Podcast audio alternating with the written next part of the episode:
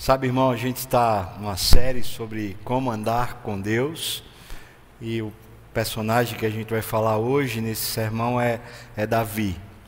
No Velho Testamento a gente tem alguns personagens, histórias verídicas de homens que realmente viveram, que realmente são muito citados. São citados no Velho Testamento e são citados no Novo Testamento por causa da profundidade do conhecimento de Deus que esses homens tiveram.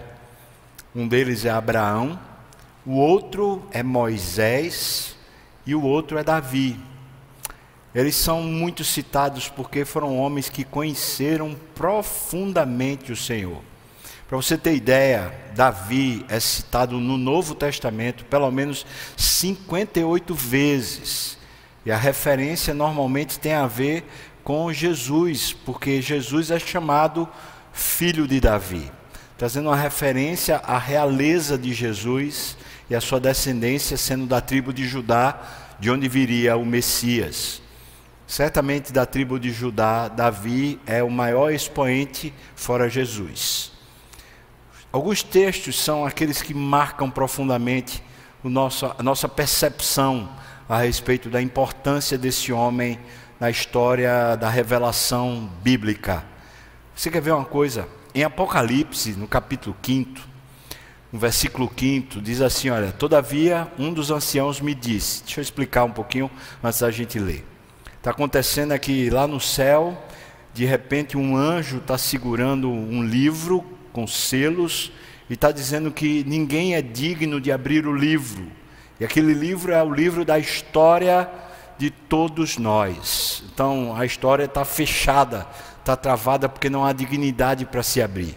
Todavia, um dos anciãos me disse: veja o que é que ele diz: Não chores, eis que o leão da tribo de Judá, a raiz de Davi, veja onde é que Davi é citado. A raiz de Davi venceu para abrir o livro e os seus sete selos. Quando fala o leão da tribo de Judá, a raiz de Davi está falando de Jesus. A referência a Jesus citando Davi. Apocalipse capítulo 22, no versículo 16, ou seja, no final da história, veja como é citado Jesus. Versículo 16 diz: Eu, Jesus, enviei o meu anjo para vos testificar estas coisas às igrejas. Eu sou, Jesus falando, eu sou a raiz e a geração de Davi, a brilhante estrela da manhã. Ora, se a própria Bíblia, né, faz referência a Jesus, dizendo que, desculpa, a Davi, dizendo que ele é citado lá no céu como sendo aquilo que referencia Cristo, que teologia esse homem tem? Que tipo de conhecimento de Deus esse homem tem? Você sabe que a palavra teologia é isso, é, é o conhecimento de Deus, é um entendimento a respeito de Deus. E Davi certamente marca a Bíblia por causa desse conhecimento. Lá em Atos capítulo 13, versículos 22 e 23, tem escrito assim: E tendo tirado a este, ou seja, Deus tirou Saul do reinado de Israel, e tendo tirado a este, levantou-lhes o rei Davi, do qual também dando testemunho, Deus disse: Eu achei Davi, o filho de Jessé, homem segundo o meu coração, que fará toda a minha vontade. Veja como é que Deus se refere a Davi. Está dizendo que é um homem segundo o meu coração, que fará toda a minha vontade, e é o filho de Jessé. Jessé é o neto de Boaz, marido de Ruth, a Moabita. Você deve conhecer as, as escrituras, vai lembrar disso. Então, Davi é bisneto de Boaz, Jessé, o neto de Boaz, pai de Davi. Homem segundo o meu coração que fará toda a minha vontade. Versículo 23. Da descendência deste, ou seja, de Davi, conforme a promessa, trouxe Deus a Israel o Salvador, que é Jesus. Ou seja, quando Deus está dando testemunho a respeito de Davi, está falando a respeito da história. Eu queria só citar aqui as histórias, porque elas servem muito para referência da, de como esse homem caminha com Deus e do que ele conhece de Deus. Quando diz filho de Jessé, é bom a gente trazer à memória quando é que Davi aparece nas escrituras. Ele aparece quando o profeta, o juiz, o sacerdote chamado Samuel, é chamado por Deus para ir ungir o novo rei de Israel, porque Deus recusou Saul. Deus não queria mais que Saul fosse rei. E Samuel é enviado para a casa de Jessé. Chega lá, ele pede para que compareça os filhos de Jessé, para ele saber da parte de Deus quem é o novo rei. E comparece todos os filhos de Jessé. Davi não, não comparece. Sabe por que Davi não comparece? Por duas coisas. Primeiro, porque ele é o filho mais novo. E o filho mais novo, naquela tradição, naquela cultura, significava que ele não tinha valor, valor social. Ou seja, ele seria o último a receber a herança, então não, é, não havia herança para ele dentro da casa, não havia significância para ele, não havia valor. A outra coisa é porque ele era o que cuidava das ovelhas. E, portanto, ele era a pessoa que certamente estaria fora de casa, constantemente fora de casa, cuidando das ovelhas. É durante esse período da vida de Davi, onde ele é insignificante e é uma pessoa que não consegue estar muito presente dentro de casa, que ele luta com uma ursa, vê só, uma ursa, e ele luta também contra um leão. Ele é só um adolescente. E ele está cuidando das ovelhas do pai, porque aquilo não é um recurso dele. Mas ele faz de tal maneira, com, com tanta decência, com tanta qualidade, que ele põe em risco a própria vida para preservar a vida das ovelhas.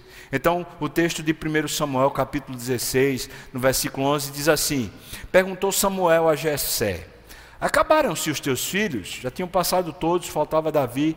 E aí Jessé respondeu: Ainda falta o mais moço que está apacentando as ovelhas. Disse, pois, Samuel a Jessé: Manda chamá-lo, pois não nos assentaremos à mesa sem que ele venha. Então você vê, ele era tão insignificante que ele não se sentava à mesa com a família, para ficar lá para trás mesmo. Versículo 12: Então Jessé mandou chamá-lo e fê-lo entrar. Era ele ruivo, vê só, de belos olhos e de boa aparência. O cara era bonito. Disse o Senhor: Levanta-te e unge-o, pois este é ele, é o novo rei. Versículo 13: Tomou Samuel o chifre do azeite e o ungiu no meio dos seus irmãos, e daquele dia em diante o Espírito do, do Senhor se apossou de Davi. A partir daqui começa uma história que é aquele tipo de história que a gente fica assim, abismado. Quando a, a, referência fala que o Espírito do Senhor se apossou de Davi, é que a partir de agora ele está ungido por Deus para uma vida que não é uma vida para os propósitos pessoais, é uma vida para significar alguma coisa para Deus. É uma vida cujo destino está nas mãos de Deus, cujos projetos estão em Deus e não no próprio coração. Ele está ungido, ou seja, agora ele foi separado para viver uma vida para Deus. Posso dizer para você que foi exatamente isso que aconteceu quando nós fomos ungidos pelo Espírito Santo, quando nós fomos batizados com o Espírito Santo. Sabe, na hora que nós recebemos Jesus como nosso Salvador, a Bíblia nos diz que passamos a ser a habitação do Espírito Santo, então ele veio e nos tomou, ele nos ungiu, ele nos batizou. A partir daí, nós não vivemos mais para nós mesmos. Deus tem um projeto, tem uma história, Deus está ressignificando a nossa vida. A partir daquele momento em que o Espírito Santo vem habitar em nós, agora é o Espírito quem nos conduz. E é isso que acontece com Davi. Então eu posso dizer que a partir desse momento, e aqui vai ter muita história, né? Eu não vou contar as histórias de Davi porque não caberia num sermão. Né? São quatro livros na Bíblia que contam a história de Davi, então não dá para eu contar aqui em um sermão. É muito rica essa história. Mas a partir daqui, Davi começa a escrever salmos. E a teologia de Davi, que é expressa nos Salmos, o conhecimento que ele tem de Deus, que é expresso nos Salmos, revela o quanto esse homem anda perto do Senhor. Ele é o filho de Jessé. Quando Deus diz que achei Davi, filho de Jessé, está dizendo, eu achei ele de uma família insignificante. E ele estava lá atrás. Ninguém dava valor, sem prestígio. Era uma coisa que ele nem sequer participava da família vivia isolado para lá. Ou seja, veja de onde Deus está puxando, pinçando esse homem para viver com Deus. A partir daquele, daquele momento, o Espírito do Senhor se apossou de Davi. Aí Deus diz, ainda no, no testemunho dele: é um homem segundo o meu coração que fará toda a minha vontade. Essa expressão coração, eu fiz questão de procurar ela no original para que a gente entendesse. Significa assim, ó, o coração como fonte e lugar dos pensamentos, das paixões, dos desejos, dos apetites, das afeições, propósitos e esforços. Vou repetir: o coração é a fonte, é o lugar dos pensamentos, é o lugar das nossas paixões, dos nossos desejos, dos nossos apetites das nossas afeições, aquilo que a gente tem afeto, também dos nossos propósitos, ou seja, onde a gente planeja é no coração e dos nossos esforços, ou seja, o ânimo para a gente trabalhar vem do coração. Então veja só, Deus está dizendo eu achei o filho de Jessé lá atrás, insignificante, tinha valor nenhum para a sociedade nem para ninguém, e eu achei ele porque ele tem um coração que é regido por mim, segundo o meu coração.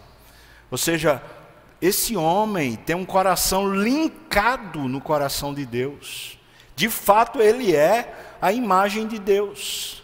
Ele vai viver a sua vida com erros, vai cometer pecados, a gente sabe a história, e a Bíblia é tão linda porque ela não esconde as partes feias da história desses homens, mas ao mesmo tempo nos mostra que, mesmo nos momentos mais perdidos, nos momentos onde ele fez as piores coisas que se podia imaginar, ele se quebranta, ele se arrepende, ele se humilha e ele volta para Deus, mesmo que ele tivesse que morrer. Mesmo que a penitência, o que Deus pedisse, fosse a morte, Ele está dizendo: pronto, Deus, então me mate, mas eu, eu não quero ficar longe de ti. Então, esse homem está aqui, dito por Deus. Esse é o testemunho de Deus a respeito dele. Ele tem os seu, seus pensamentos regidos por Deus, tem as suas paixões, ou seja, a coisa que ele gosta são as coisas que Deus gosta. Ele tem os seus desejos, aquilo que ele quer tanto ter tem a ver com os desejos de Deus, os apetites, as afeições, os propósitos, os esforços. Então Deus parece que achou alguém para que vivesse como uma referência do próprio Deus na terra. Não é à toa que Davi vem a ser um tipo de Cristo, porque Davi vive como rei, exemplificando aquilo que é o reino de Deus. É quando os homens que estão na terra com poder, em vez de usarem o poder para sua própria glória, continuamente estão com o coração linkado a Deus, para que os propósitos de Deus, as paixões de Deus, os desejos de Deus comecem a ser vividos aqui na terra. Agora, se Davi pergunta: Quem sou eu? E olha que ele é esse, esse personagem todo. Imagine eu né? Você tá, talvez está pensando, imagine eu também, né? Pois é. O fato é que ele foi tirado lá de trás. Para Deus, a importância não está em que ponto da história nós estamos, mas está assim, onde o nosso coração está linkado. Hum? Você quer andar com Deus? Veja que o que faz diferença na vida de Davi relatório do próprio Deus, é que ele anda conhecendo o que é que está no coração de Deus. Ele não anda seguindo os seus próprios apetites. É o testemunho de Deus. Deus é quem diz isso. Esse homem vive a vida o tempo todo seguindo os impulsos, os desejos, os propósitos, os projetos de Deus. Você quer andar com Deus? Então a gente, para andar com Deus, a gente precisa conhecer a Deus. E quando falo conhecer a Deus, não é a gente colocar Deus numa mesa de estudo e começar a tentar decifrar e fazer teologia sistemática. Quando eu falo de conhecer a Deus, quando a gente quer andar com Deus, a gente precisa começar a conhecer quais são os afetos de Deus, o que é que agrada a Deus, quais são os propósitos de Deus para a nossa vida. Como Deus nos vai fazer caminhar na história, aonde Ele nos quer, com quem Ele nos quer casado, com que propósito Ele quer o nosso casamento, para que Ele quer a nossa família, para que Ele quer a gente com um emprego, com a capacidade mental X, Y, Z, o que é que Ele quer de nós? Isso é conhecer a Deus. O conhecimento de Deus não é uma matéria da qual a gente domina, como por exemplo direito. Aí você lê, estuda direito e agora você entende de leis. Deus não é assim, Deus é uma pessoa. E quando a gente quer conhecer uma pessoa, a gente convive para entender o que é que se passa no coração dessa pessoa. O que é que se passa no coração de Deus a respeito de você? O que é que Deus planejou a seu respeito? Isaías fala para nós que os caminhos de Deus são mais elevados do que os nossos caminhos. Os pensamentos de Deus são mais altos que os nossos pensamentos. E ele diz que ele faz isso para nos dar o fim, né, a finalidade que nós queremos. Ou seja, quando a gente anda com Deus, a gente sempre vai estar num nível, num patamar superior à mediocridade que a gente se submete quando a gente vive segundo os nossos próprios desejos, segundo as, as nossas próprias pretensões, planejamentos e propósitos. Deus desafia-nos com a história de Davi a nos colocarmos assim, Senhor, conecta o meu coração, linka o meu coração ao teu coração, me faz descobrir o que é que enche o seu coração, o que é que o Senhor deseja, o que é que o Senhor gosta, onde o Senhor me quer, como eu posso lhe agradar. É sobre isso a gente andar com Deus. É por isso que eu chamo você para ir lá para o livro de 1 Crônicas, no capítulo 28, porque ali a gente vai começar a ver o relato de Davi agora a respeito da sua própria vida. Quando a gente vê o relatório de Davi a respeito da sua própria vida, isso aqui já é no final da vida de Davi, tá bom? Ele já está finalizando seus dias, daqui a pouco ele vai morrer. Então ele está discursando a respeito da sua própria vida. E quando ele discursa a respeito da sua própria vida, existe muita teologia, ou seja, muito conhecimento de Deus, porque ele consegue perceber que a vida dele toda sempre foi Deus e não ele. Você quer ver comigo? Então, abra aí capítulo 28, veja, por exemplo, versículos 2 e 3, diz assim: Pôs-se o rei Davi em pé e disse: Ouvi-me, irmãos meus e povo meu. Era o meu propósito do coração, vê só, estava no meu coração, edificar uma casa de repouso para a arca da aliança do Senhor e para o estrado dos pés do nosso Deus. E eu tinha feito o preparo para edificar, ou seja, eu estava preparando tudo para que isso acontecesse. Aí veja o versículo 3 diz: Porém, Deus me disse: Não edificarás casa ao meu nome, porque és homem de guerra e derramaste muito sangue. Você pensa que Davi ficou ofendido? Não, aqui está a teologia rica desse coração conectado ao coração de Deus. Veja, era meu propósito do coração, mas Deus me disse não. E quando Deus me disse não, está resolvido. É como se Ele dissesse: quando alguma coisa nasce no meu coração, o que me importa é o que está no coração de Deus e não os meus desejos para seguir adiante. Ele tinha um propósito que parecia ser nobre, justo, era um propósito que qual era o problema? Qual era o pecado? Qual era o erro? Nenhum. Então a gente poderia dizer era uma coisa lícita, totalmente lícita. E não só lícita, parecia ser boa. Ele queria edificar um templo para Deus, para colocar a arca da aliança num lugar lá, um palácio. Depois o texto cita assim: um palácio para Deus. Mas Deus disse: Olha, não quero não. Você não vai edificar porque você é um homem de guerra, você derramou muito sangue. E Davi não se sente ofendido. Sabe por que ele não se sente ofendido? Porque o projeto só tem significado se for da vontade de Deus. Então a gente aprende a teologia bem prática de Davi. É o seguinte: eu faço um planejamento, eu queria tanto acontecer isso aqui na minha vida, mas se Deus disser não, é não, e eu estou bem. Ele não fica se sentindo culpado.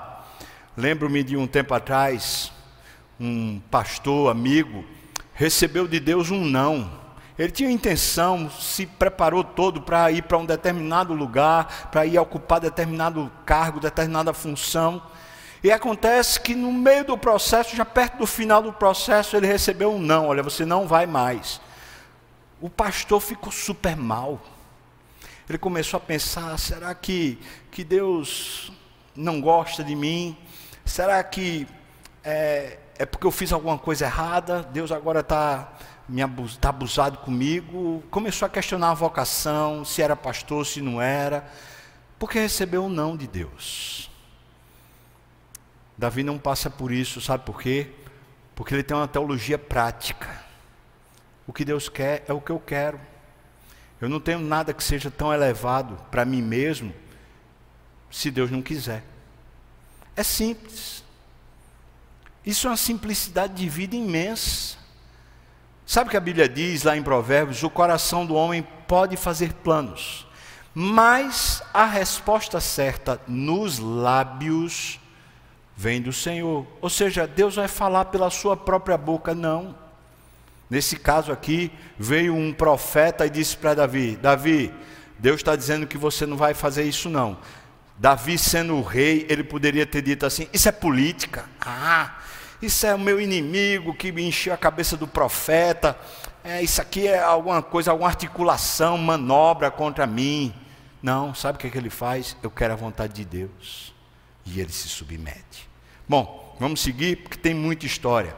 Capítulo 28, versículos 4 a 7, conhecendo a teologia de Davi, ou seja, como é que ele consegue traduzir o conhecimento de Deus para uma vida prática. Veja só, o Senhor, versículo 4: O Senhor, o Deus de Israel, me escolheu. Como é que ele conta a história dele? Ele não conta assim, ah, eu era um pastor muito bom. Na minha casa, assim, rapaz, eu briguei com a, com a ursa, eu briguei com o leão, eu era super eficiente, super capaz, então Deus olhou para mim. Não. Ele conta assim: o Senhor, o Deus de Israel, me escolheu de toda a casa de meu pai. Tinha lá todo mundo, mas ele me escolheu. E diz mais: para que eternamente fosse eu rei sobre Israel. Foi uma escolha de Deus. Tem mais, ele fala, porque Judá escolheu por príncipe e a casa de meu pai na casa de Judá. E entre os filhos de meu pai, ele se agradou foi de mim, para me fazer rei sobre todo Israel. Isso é tremendo, irmão. Quando ele olha para trás, Davi não fica falando assim: ah, eu era preterido por meu pai, quando tinha as, os momentos lá que a família se reunia à mesa, eu nem ia para a mesa, porque eu era considerado o menor, eu era o, sempre o rejeitado, o desprezado. Sabe esse tipo de trauma? A teologia de Davi, ou seja, o andar com Deus, fez ele se sentir escolhido. Olha, se a gente não consegue se sentir escolhido por Deus, entendendo que Cristo morreu na cruz por nossos pecados, então não vai ter nada que nos dê valor, nada. Mesmo que a gente consiga até mesmo os nossos próprios projetos, a gente sempre vai estar insatisfeito. Porque o que consegue fazer o nosso coração ficar satisfeito é quando a gente olha para a nossa própria história, a gente olha para trás e fala: rapaz, só tem sentido, sabe por quê? Porque Deus me escolheu. Continua, versículo 5: E de todos os meus filhos, ele está contando agora a história, ele conta a história para trás, agora a história para frente. Então, e de todos os meus filhos, porque muitos filhos me deu o Senhor. Vê só, a minha história para frente também foi Deus. A história que veio de trás para até aqui foi Deus. A história para frente dos meus filhos é de Deus também. Ele continua: Escolheu ele, o Senhor, a Salomão para se assentar no trono do reino do Senhor sobre Israel. Ou seja, tem a ver com Deus. Não fui eu que escolhi, fui eu que fiz manobra, não fui eu que coloquei um ajeitadinho para meu filho ir para lá, era o meu filho predileto. Não tem nada disso. É Deus. Isso é um conhecimento muito prático da vontade de Deus, de como a história da vida dele, a história dos filhos dele se estabelecem pelos processos de Deus. Veja que ele continua: para se assentar no trono do reino do Senhor sobre Israel. Versículo 6: E me disse. Deus disse para ele: Teu filho Salomão é quem edificará a minha casa e os meus átrios. E Deus disse para Davi: Porque o escolhi para filho e eu lhe serei por pai. Davi entende que a história da sua família tem a ver com Deus. E aí você podia pensar, se você conhece um pouco mais a história de Davi, olha para a história, você vai ver muita bagaceira. Tem lá um, um, um filho de Davi, um Amnon, que vai lá e termina estuprando a sua irmã Tamar. Depois o outro, Absalão, que é irmão de Tamar, vai lá e mata Amnon. E tudo isso faz parte da história. Depois Absalão tenta tomar o trono de Davi, usurpa o trono, Davi sai fugitivo. E então o exército vai e mata Absalão. Veja quanta tragédia. Mas Davi olha para a história dos filhos e fala: Muitos filhos me deu o Senhor. E ele escolheu foi Salomão. E ele está resolvido, irmão.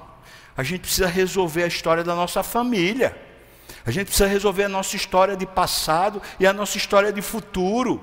E a gente não consegue resolver quando a nossa lógica está desassociada do conhecimento de Deus.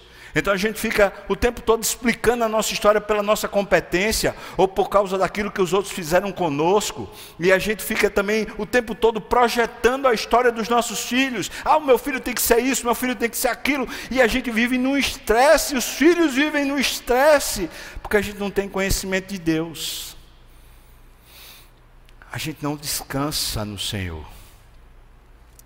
Versículo 7: Estabelecerei, Deus diz, estabelecerei o seu reino para sempre, se perseverar ele em cumprir os meus mandamentos e os meus juízos, como até o dia de hoje. Bom, como é que Davi faz isso? Ele, ele pega e aplica essa teologia agora, tanto ao filho como à comunidade. Veja o que ele diz no versículo 8: Agora, pois se Deus tem sido comigo e Ele é o dono da minha história, agora, pois, perante todo Israel, a congregação do Senhor e perante o nosso Deus que me ouve, eu vos digo: guardai todos os mandamentos do Senhor. Quer conhecer a Deus? Comece a respeitar o que Deus fala, de verdade, não como obrigação, mas como honra, como privilégio Guardai todos os mandamentos do Senhor vosso Deus e empenhai-vos por eles, pelo que Deus fala. Vamos parar, parar de a nossa vontade ditar o nosso caminho. Vamos pegar o que Deus fala e a gente se encurva diante disso com respeito empenhado em fazer o que Deus quer. Diz mais: para que possuais esta boa terra e deixeis como herança a vossos filhos para sempre. Ou seja, você quer que a sua história do presente e a história do futuro seja certa, seja boa, então se empenhe em guardar os mandamentos. Em vez de tentar traçar um rumo e forçar toda a história, forçar todo o seu caminho e dos seus filhos e de sua esposa e de seu marido para aquela direção que você diz que aqui vai dar certo. Está Davi aplicando a teologia que foi da história dele. Agora ele está explicando para a comunidade, na presença de Deus. Versículo 9: Tu, meu filho Salomão, conhece o Deus de teu pai. Você viu a minha história. Eu conheço Deus, agora conheça você e tem mais. E serve-o de coração íntegro e alma voluntária. Não sirva por obrigação, mas sirva de coração. Conecte, Salomão, conecte o seu coração ao coração de Deus. Continua, ele diz: Porque o Senhor esquadrinha todos os corações e penetra todos os desígnios do pensamento. Ou seja, Deus sabe se a gente está realmente interessado em conhecer o coração dele, ou se a gente quer curvar Deus ao nosso coração. Ah, eu quero isso, então Deus, o Senhor tem que fazer essa vontade acontecer. Deus conhece, Ele penetra nos desígnios, ou seja, as nossas intenções, aquilo que a gente está ainda planejando, aquilo que a gente está dentro do coração fomentando ainda, só como desejo, Ele já conhece. Diz mais aqui: se o buscares, ah, que coisa preciosa, se o buscares, Ele deixará achar-se por ti. Quer conectar o coração? O seu coração ao coração de Deus, comece a buscá-lo. Ele se deixará achar-se por ti. Tem mais: se o deixares, ele te, te rejeitará para sempre. Ou seja, se você não quer nada com Deus, ele vai dizer: tá bom, então siga seu curso, seu caminho, force a sua história, vamos ver até onde você vai. Tem tanto crente tem tanta gente dentro de igreja que vive uma vida de desespero, uma vida pesada, cheia de regras, de imposições, impõe nos filhos, impõe a si mesmo, impõe para a esposa, impõe para o marido, impõe até dentro da própria igreja uma série de métodos, às vezes regras, para você quer educar seu filho tem que ser assim, assim, assim, assim. Não tem nada disso. O que tem é guardar a Bíblia é conhecer as Escrituras e a partir das Escrituras linkar seu coração aos desejos de Deus. O que é que Deus quer? O que é que Ele manda para a gente? O que é que Ele diz? Olha, eu gostaria que você fosse desse jeito e que você trabalhasse nessa área e que nessa área você me servisse assim, assim, assado. Isso dá significado para a sua vida.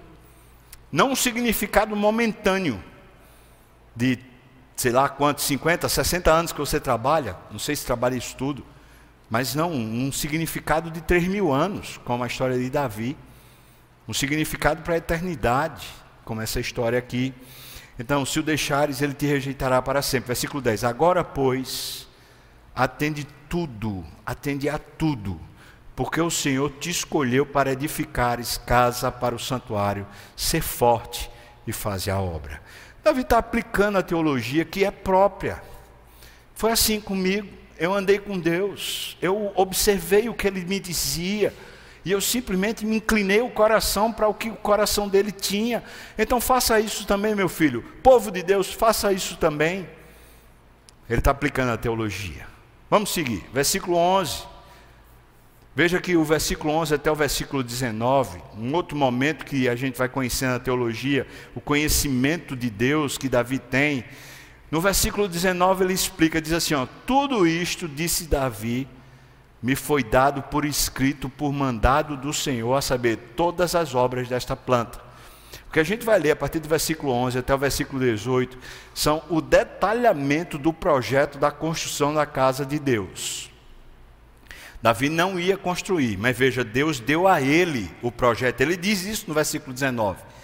Então o que Davi vai passar a dizer agora não é o sonho dele, mas é o sonho de Deus que será feito pelo filho dele, mas que Deus deu a ele a planta e a organização sistêmica de tudo.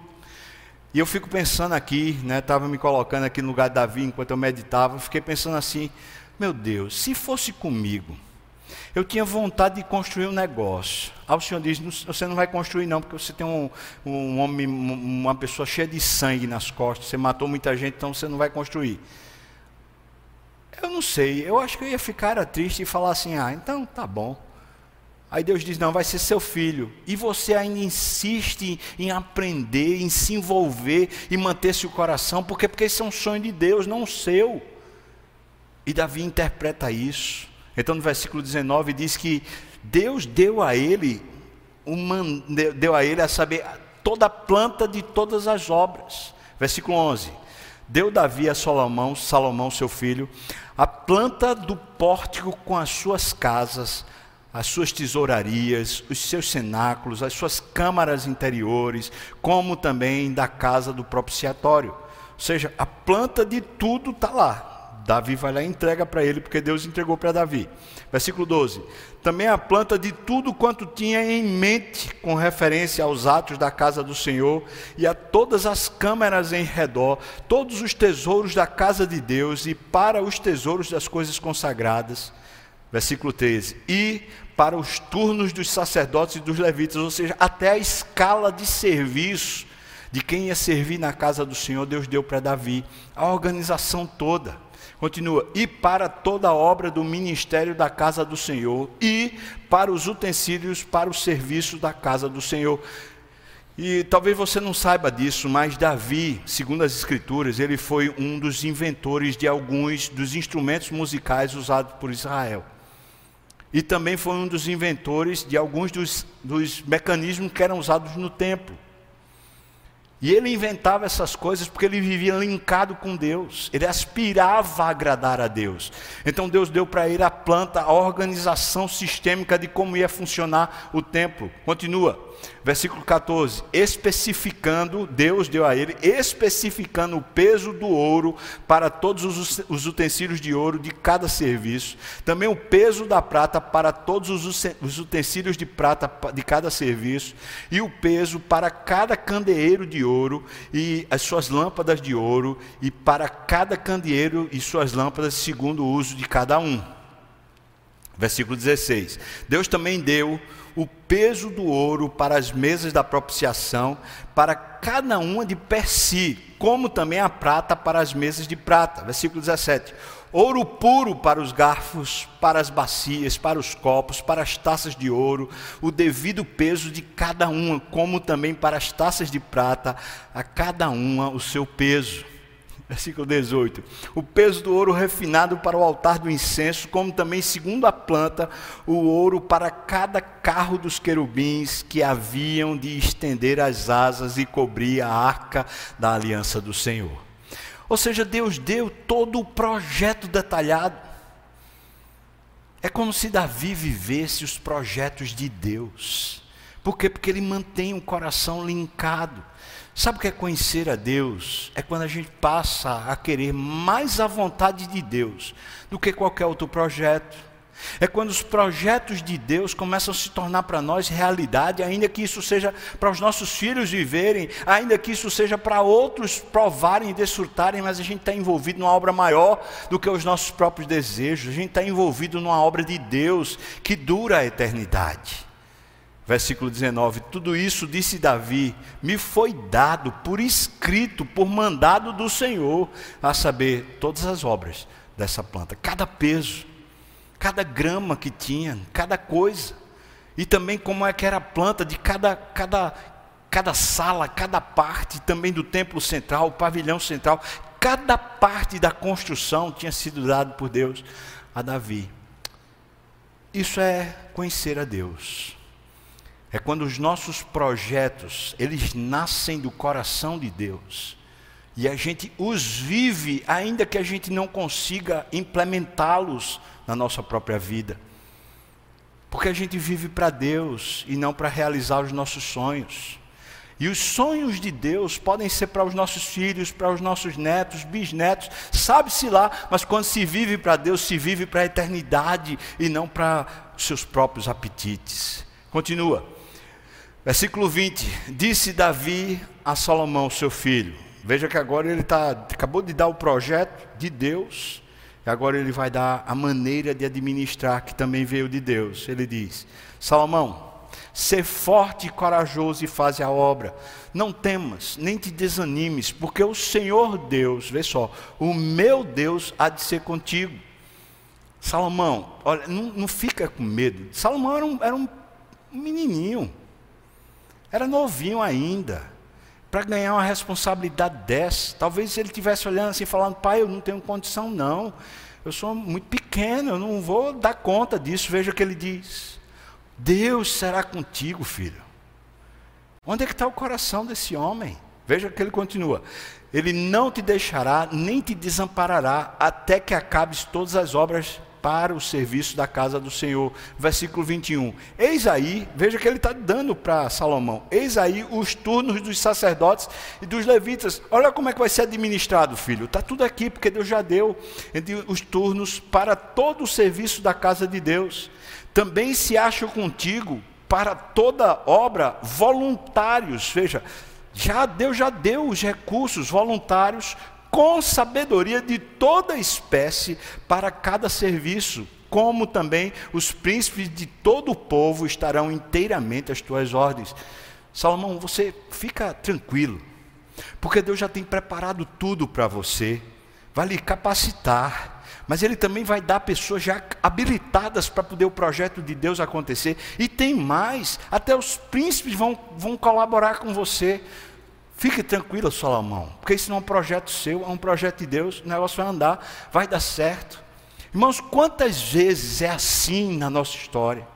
Quando estamos vivendo o que a gente sabe que é a história de Deus, o projeto de Deus, naqueles momentos mais graves que a gente diz assim: meu Deus, não vai dar conta, não consigo.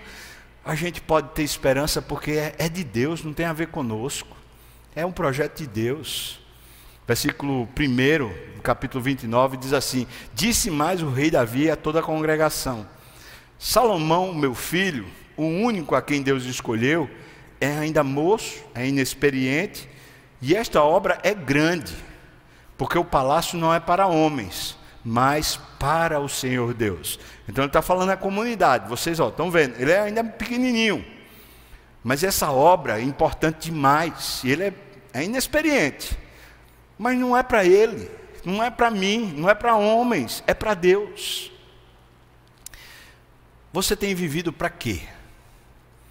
Você foi estudar, fez lá, sei lá, universidade e tal, fez talvez outro curso, outra especialização, pôs seu currículo aqui e ali, ou então estudou para poder passar em algum concurso. Para quê?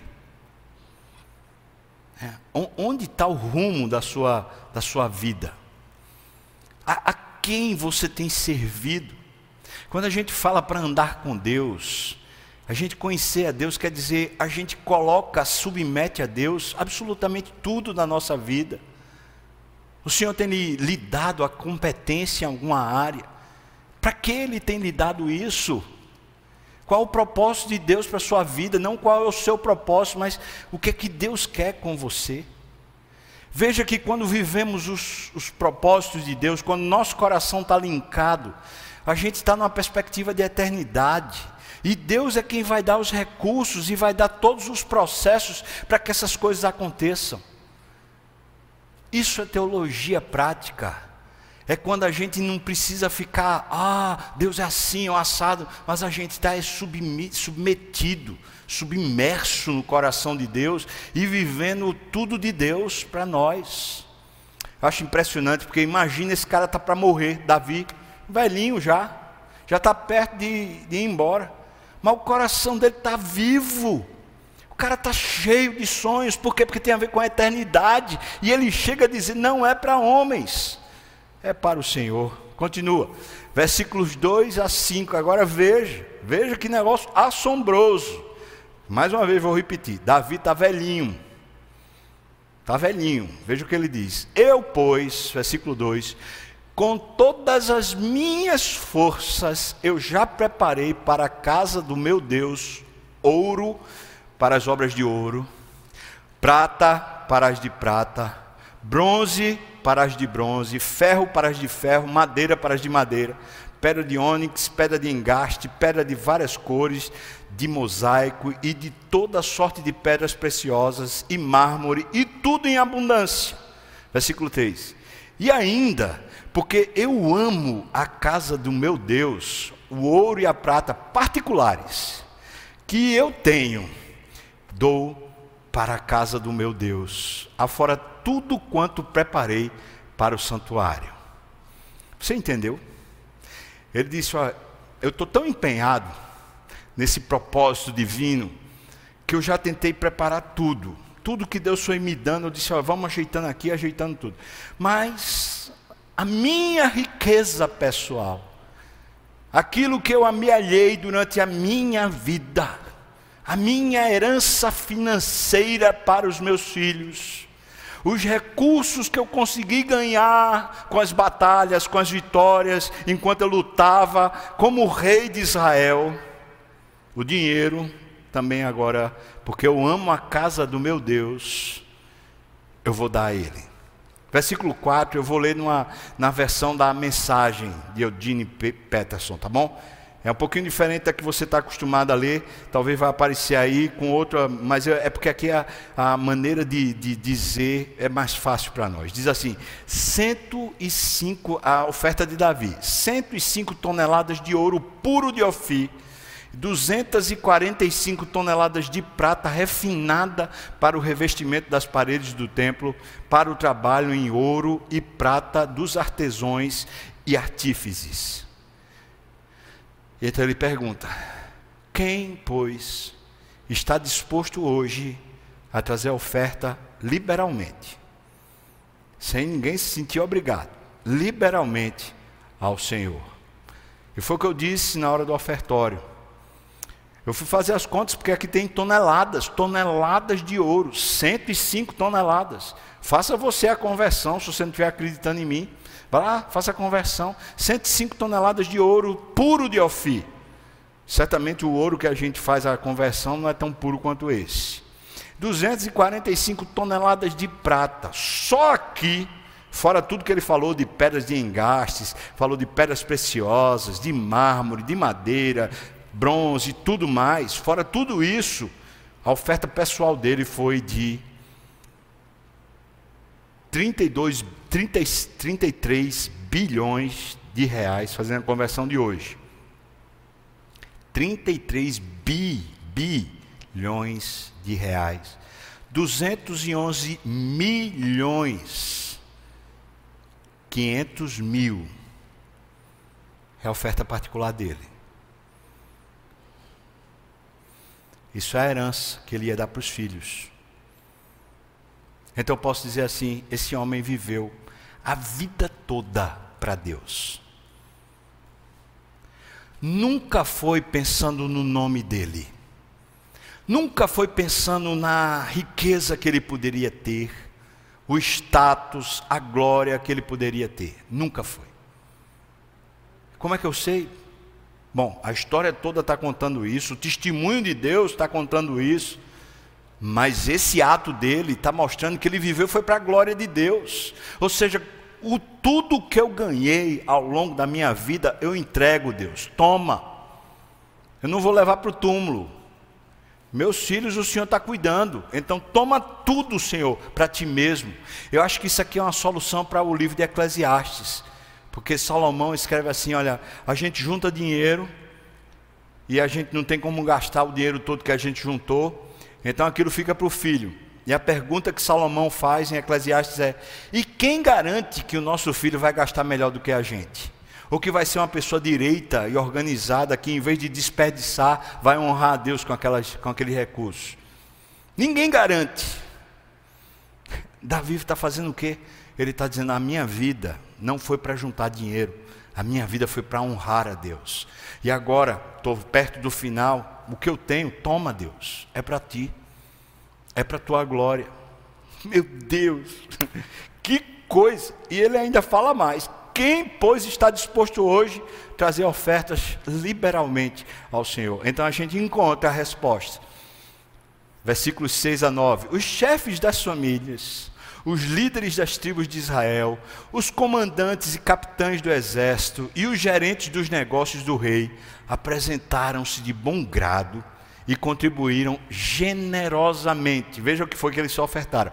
Ofertaram para a construção do templo de Deus 175 mil toneladas de ouro, 10 mil toneladas de ouro, 350 toneladas de prata seis, desculpa, 10 mil moedas de ouro, 350 toneladas de prata, 630 toneladas de bronze, 3.500 toneladas de ferro. Eu sei que é muito número, a gente não vai decorar isso, mas é impressionante o montante que foi ofertado Por quem? Pelos chefes de famílias, de tribos, comandantes, capitães de, capitães de exército, gerentes dos negócios do rei. Ou seja, todo mundo começou a contribuir. E veio esse montante todo. Quem possuía pedras preciosas entregou-as para o tesouro do templo do Eterno, do Senhor Deus. E que estava a cargo de Jeiel, o Gersonita. O versículo 9 diz assim: O povo se alegrou com tudo que se fez voluntariamente, porque de coração íntegro deram eles liberalmente ao Senhor. Também o rei Davi se alegrou com grande júbilo. Eu fiz as contas, o que eles ofertaram foi o valor total certo? Foi 55 bi, bilhões de reais, 189 milhões 750 mil reais. Isso a, a valor de hoje. Isso fora 10 mil moedas de ouro, que eu não sei dizer o valor, porque a gente não sabe a pesagem dessas moedas. 30 toneladas de bronze e 3.500 toneladas de ferro, fora as pedras preciosas e tudo mais que está sendo dito aqui. Ou seja, quantidade que foi dada por causa do exemplo dele. Ele vive é para a glória de Deus. E quando chega no final, que ele diz assim: Olha, está aqui, Senhor, é tudo para ti. Ele pergunta: Tem mais alguém que quer entregar para o Senhor o que possui? E o povo fala: Eu também quero entregar o que eu possuo para o Senhor. E naquele dia eles doaram tanto, tanto, tanto para o Senhor. E é um símbolo de que agora eles estavam entregando era para Deus e não para guardar e entesourar para si mesmo. Isso é viver para Deus. Quando acaba esse episódio, Davi vai e ora.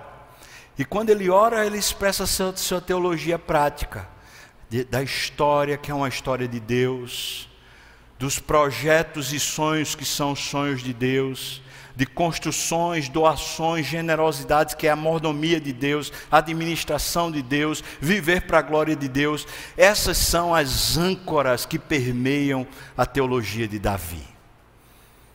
Você quer conhecer a Deus, quer andar com Deus? Deus não pode ser o nosso acessório nem o nosso talismã. Deus precisa ser o começo e o fim de tudo em nós, o Alfa e o Ômega. Deus precisa ser o centro. Por definição, Ele é Deus. E sendo quem Ele é, Ele não vai andar ao lado de quem não o valoriza, de quem não o prestigia, porque Ele é a única fonte de glória do universo. Então só tem uma maneira da gente conhecer a Deus é quando a gente pega tudo que a gente é, tudo. A nossa história passada, a nossa história de futuro. Quando a gente pega os projetos, os sonhos e os ideais. Quando a gente pega toda a cultura e capacidade cabedal que a gente tem. E a gente pega e entrega tudo a Ele. Até os recursos financeiros, a gente vai e diz para Deus: Senhor, é teu. Irmão, preste atenção, eu não estou chamando você para entregar para a igreja. E não seria demais se fizesse, mas eu quero que você entenda que isso tem que ser no coração. Não, não se sinta de maneira nenhuma manipulado, porque Deus sabe. Se você chega para Deus de coração, fala: Deus, toma, Senhor, o que eu tenho, tudo que eu tenho, toma, Senhor, no teu altar, usa para a tua glória, manifesta tua história nisso. Senhor, meus filhos estão aqui. Senhor, que eles te amem e eles te conheçam. Só isso que eu te peço. Toma-os. Senhor, minha esposa, o meu marido, Senhor, estão aqui. Senhor, eu só quero eles para a tua glória.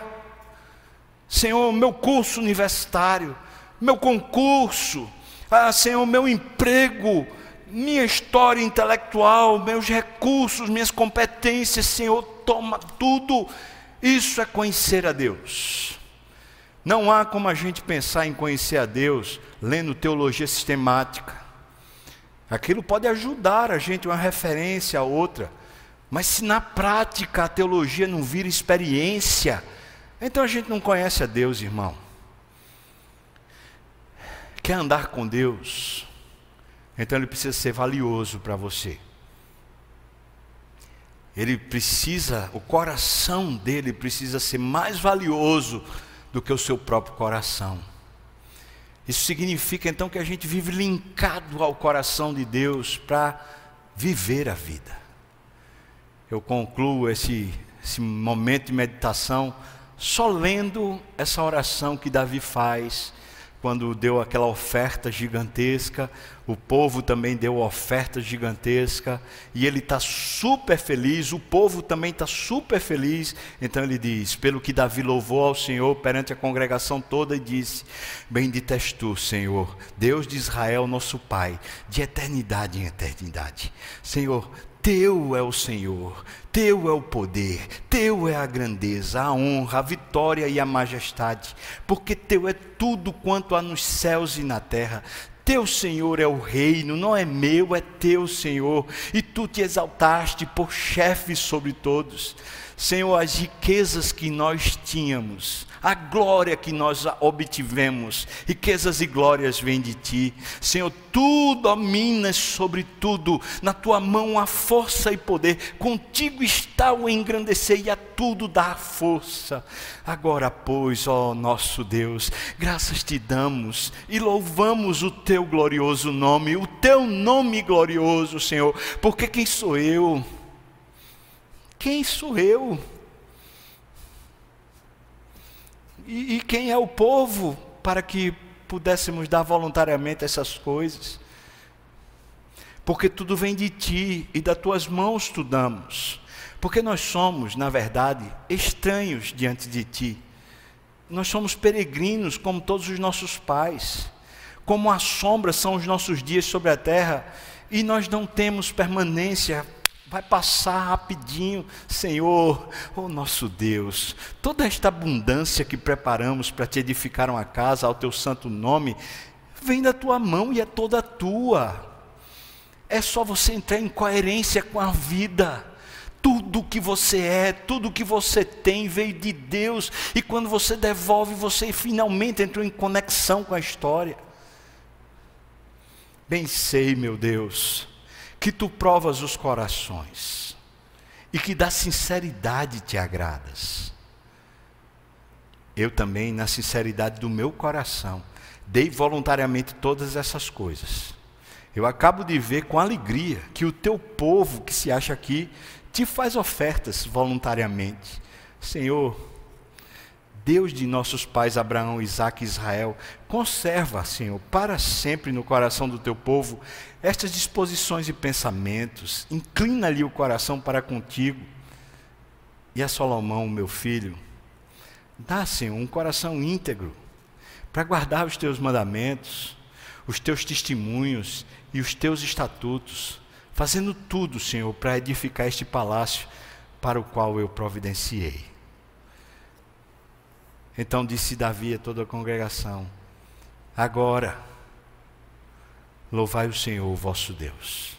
Depois dele orar e consagrar tudo, chama para o povo e fala: Agora, louvem o Senhor, Deus de vocês.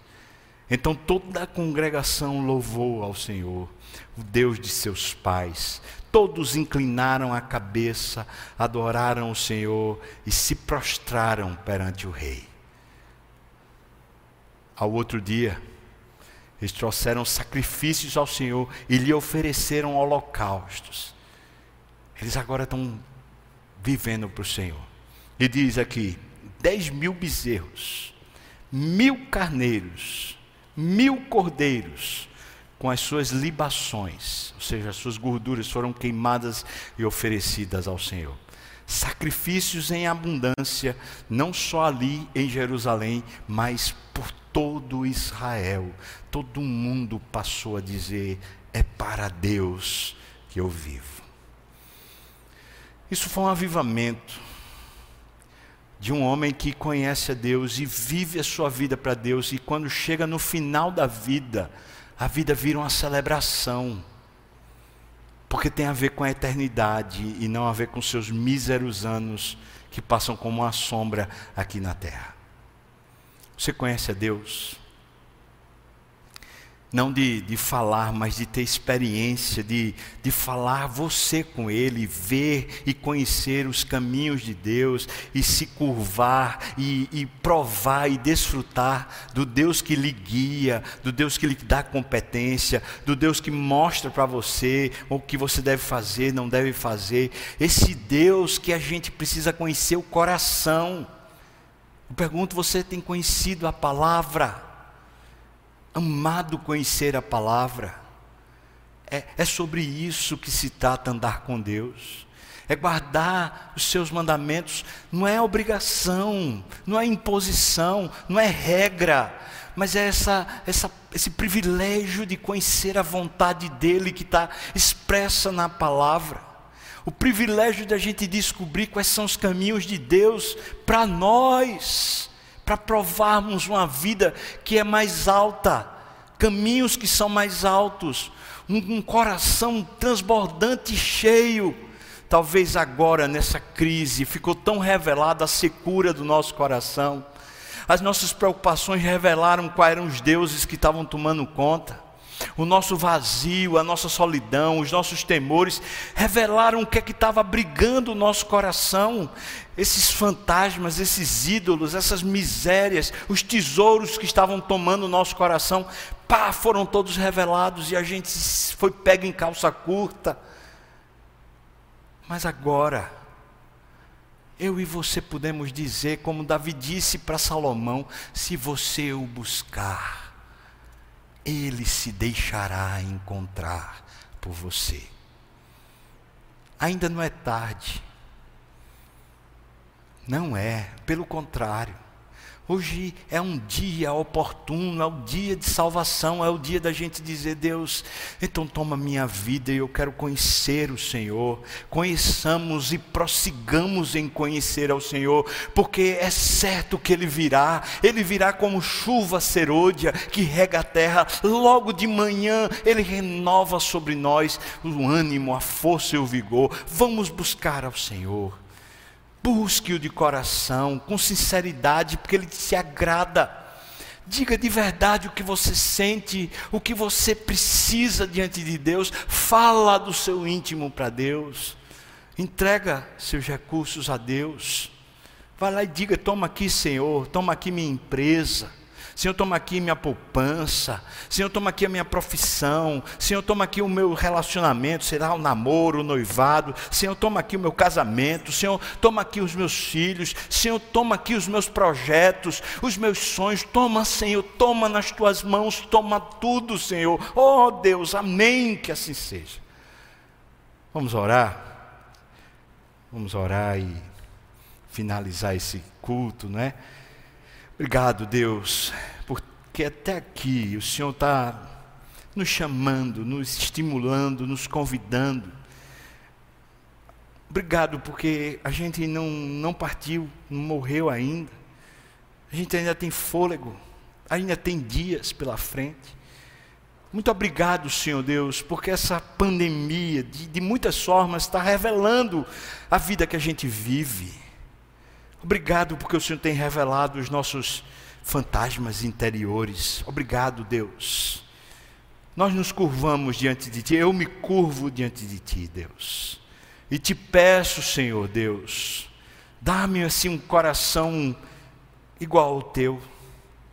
Um coração que tem desejo de fazer a Tua vontade. Um coração que tem desejo de honrar os Teus propósitos um coração, Senhor, que planeja os teus planos. Não, meu Pai, me dá assim um coração submisso, totalmente entregue à tua vocação, aos teus teus métodos, aos planos eternos do Senhor.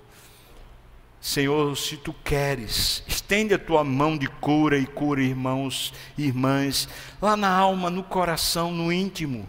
Senhor, se tu queres, Resgata pessoas agora, tirando, Senhor Deus, da região da ofensa, de que não guarda a tua palavra, não guarda teus mandamentos e traze-os para a tua, tua vida, para a tua presença, para provarem e desfrutarem da abundância do Senhor, Pai. Faz a nossa vida, Senhor Deus, ser uma vida para a eternidade, para a glória do teu nome e não para a nossa própria. Nós oramos, Senhor, no nome de Jesus. Que a graça do nosso Senhor e Salvador Jesus Cristo, o amor de Deus, o nosso querido e amado Pai, a comunhão, o consolo, a bênção, o poder, o avivamento do Espírito, venha sobre nós o povo do Senhor, não só agora, mas até o dia que o Senhor voltar e nos tomar para si. Aleluia. Amém.